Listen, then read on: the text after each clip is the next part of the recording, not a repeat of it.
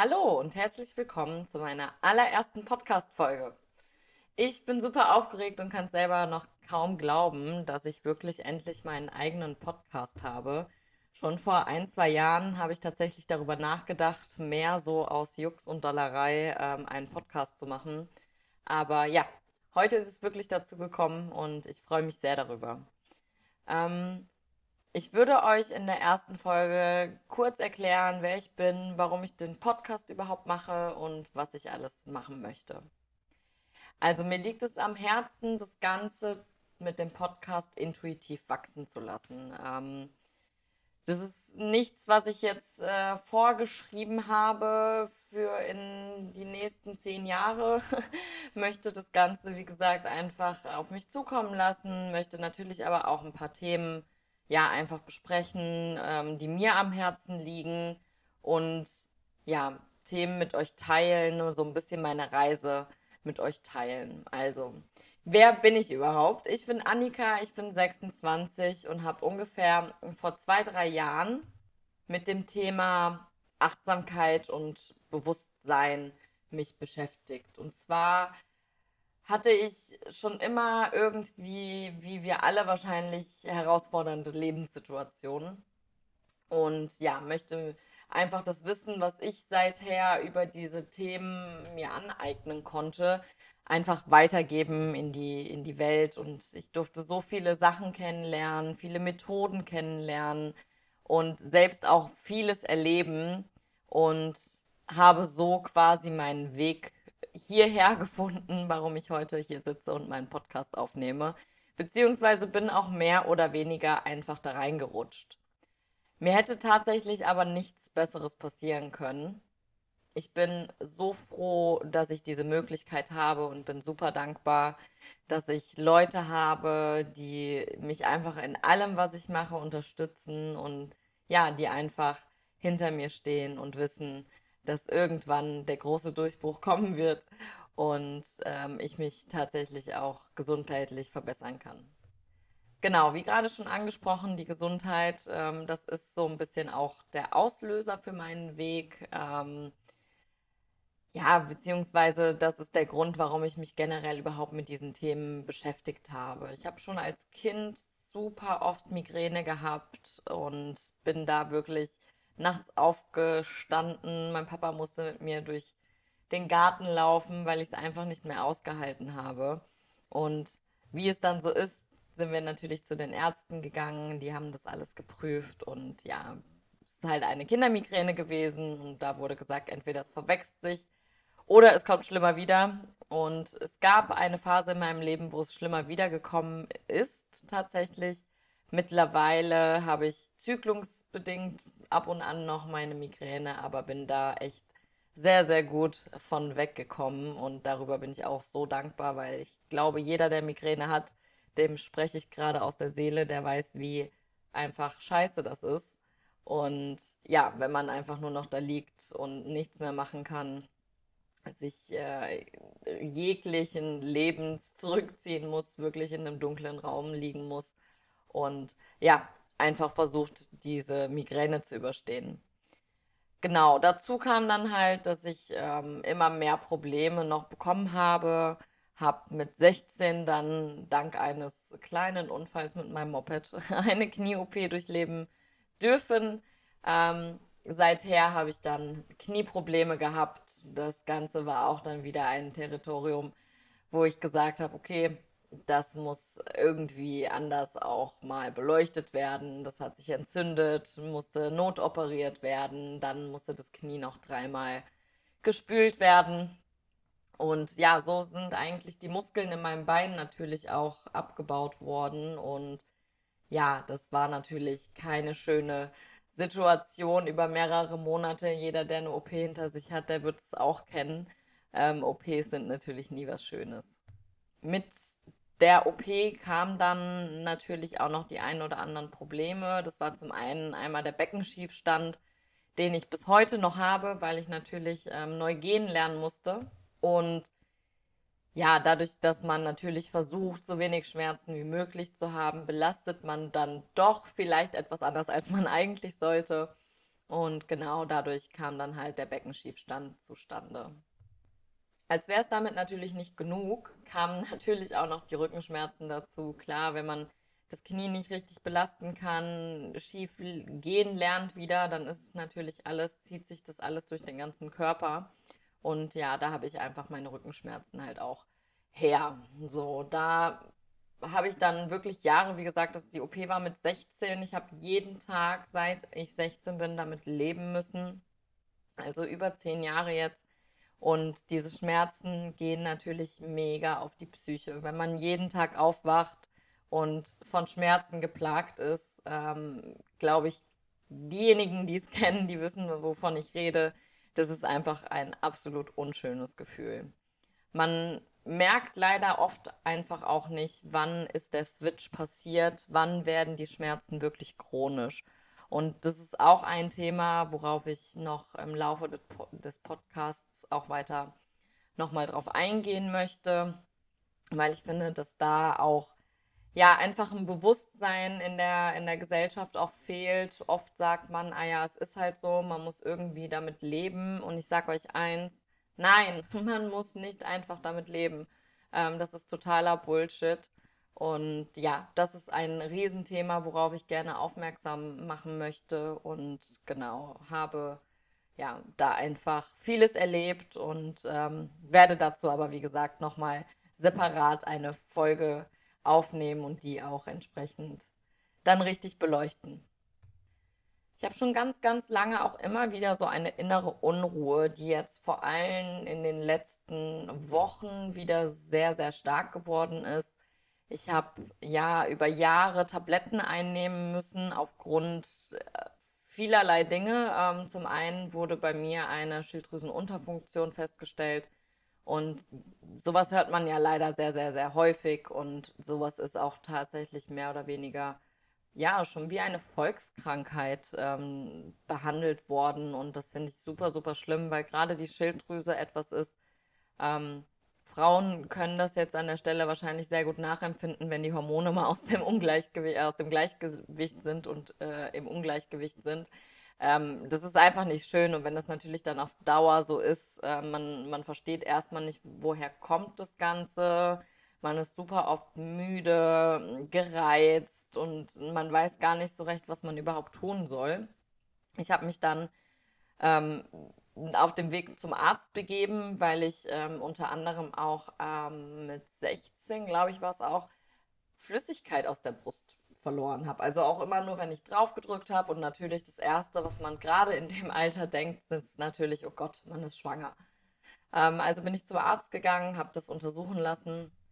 Und mein Arzt damals hat gesagt, naja, okay, es kann sein, da ich damals MCP-Tropfen genommen habe, dass es daher rührt.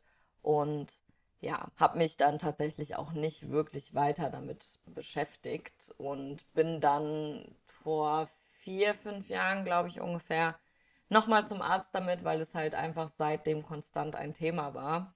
Und der Arzt hat gesagt, ja, in ganz, ganz seltenen Fällen kann da ein Tumor hinterstecken. Und das möchte er gerne ausschließen.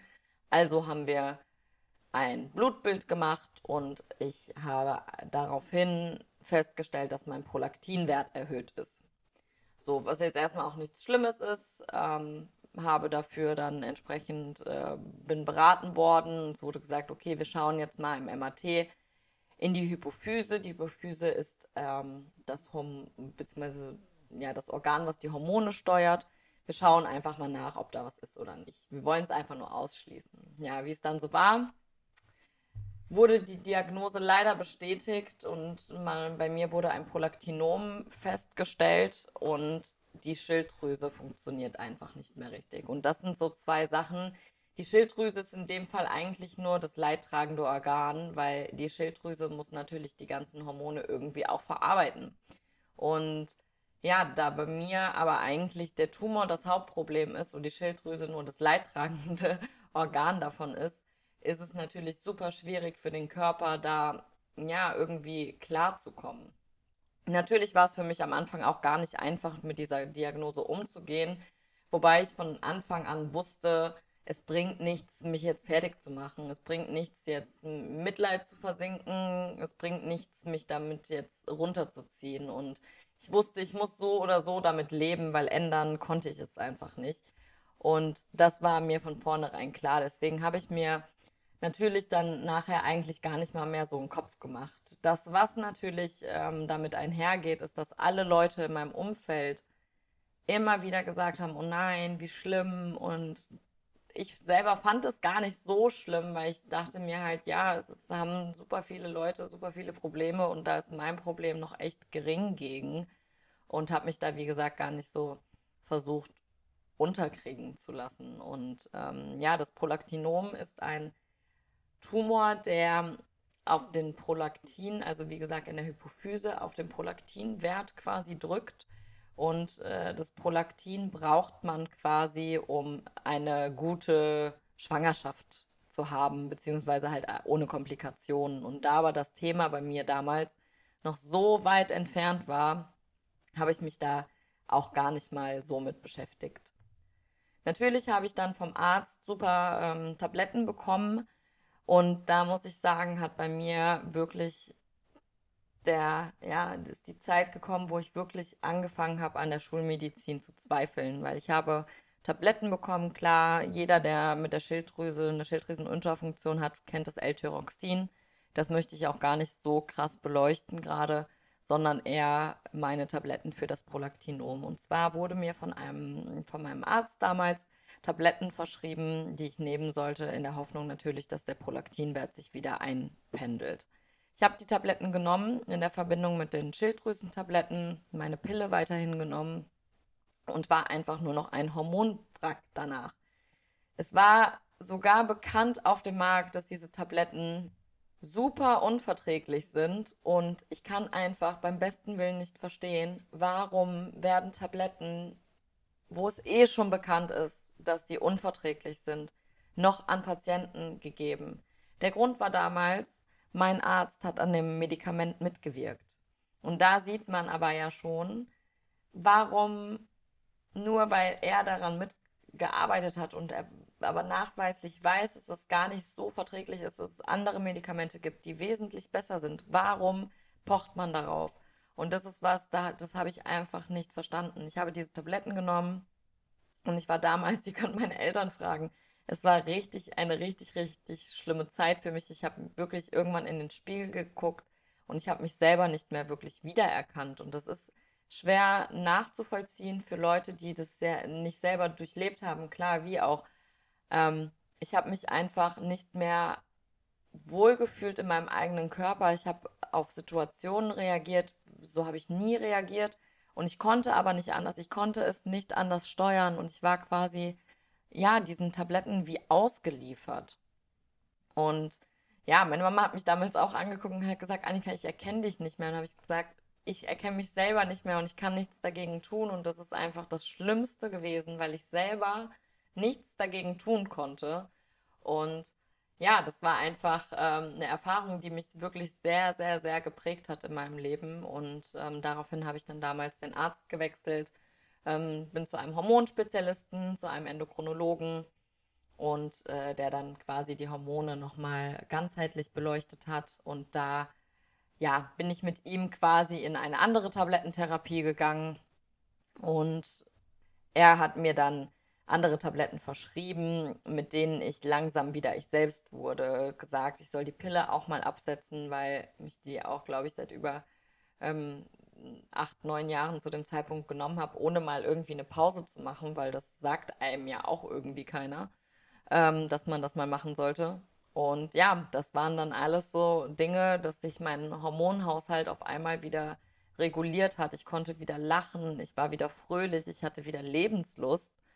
Und dafür hatten die Tabletten natürlich super krasse andere Nebenwirkungen, wie zum Beispiel Spielsucht, erhöhter Sexualtrieb, der ins Krankhafte hätte ausgehen können, ist er bei mir zum Glück nicht, aber das sind eine der wenigen Nebenwirkungen. Natürlich Herzversagen hätte stattfinden können, Leberversagen, Nierenversagen und das sind alles Dinge, wo ich mir selber sage, das ist es mir mittlerweile nicht mehr wert, dieses Risiko einzugehen. Und genau, das ist auch so der Grund, dass ich mich so seit ein paar, ja, zwei, drei Jahren ungefähr damit beschäftige, dass es nicht für ewig so weitergehen kann, weil auch jedes Mal ist natürlich der psychische Druck da. Jedes Mal, jeden Morgen oder Abend, wann auch immer die Tabletten genommen werden mussten.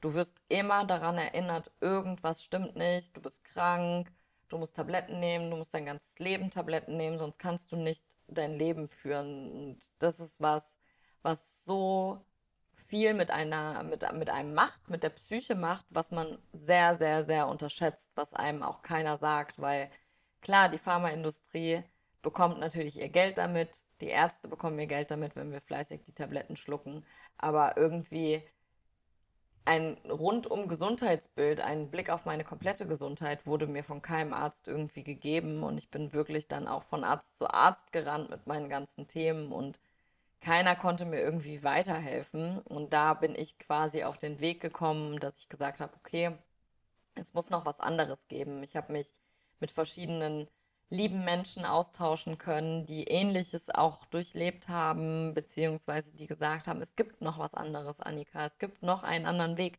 den man gehen kann.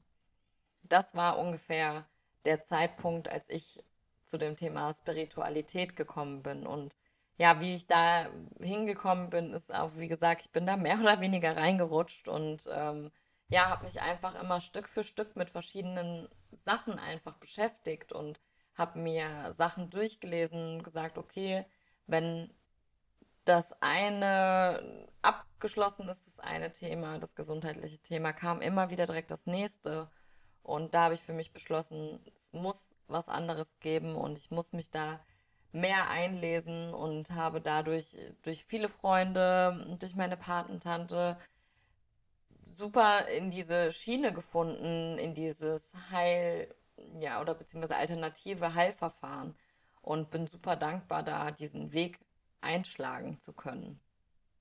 Und ja, was mir mittlerweile einfach wichtig ist, ist einfach, dass die Gesundheit wirklich das A und O ist. Und das wird, solange man gesund ist, tatsächlich natürlich nicht ganz wirklich beleuchtet, weil solange man gesund ist, warum sollte man irgendwas ändern? Sowas kommt natürlich meistens erst mit einer solchen Diagnose oder mit irgendwelchen speziellen Ereignissen in einem Leben, wo man nochmal anders über die Gesundheit nachdenkt und merkt, okay, das Leben kann von heute auf morgen vorbei sein und warum sollte ich meine Gesundheit aufs Spiel setzen? Und ähm, ja, so habe ich für mich beschlossen, ich möchte den Weg der Selbstheilung gehen. Ich meine, ich habe elf Jahre lang geraucht und wusste immer, dass es nicht gut ist und habe es endlich geschafft, nicht mehr zu rauchen und merke einfach auch dadurch schon, wie viel besser es mir einfach geht. Und ja, bin so Stück für Stück dabei, momentan meine, meine Probleme aufzulösen. War heute sogar noch beim Heilpraktiker. Das war super, super spannend und ähm, ja, da wurden einfach verschiedene Sachen durchgemessen, welche Organe wirklich intakt sind, welche nicht intakt sind und welche, ja, welche Mängel ich habe an verschiedenen Dingen, wie zum Beispiel Eisen, Selen.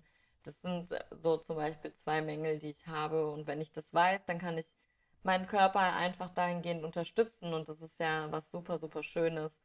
Und genau, das ist einfach so der Weg der Selbstheilung, den ich da gehen möchte. Also, warum mache ich überhaupt diesen Podcast? Ähm, wie schon gesagt, es geht mir sehr, sehr viel um das Thema Selbstheilung.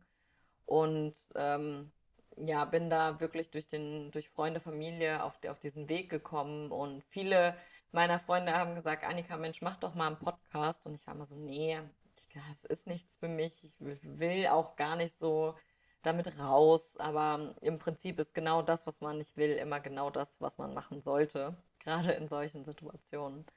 Und ja, ich finde es einfach super spannend zu sehen, was Körper, Geist und Seele mit einem machen können. Ja, vor allen Dingen, wenn man versucht, das als Ganzes zu betrachten und nicht getrennt voneinander.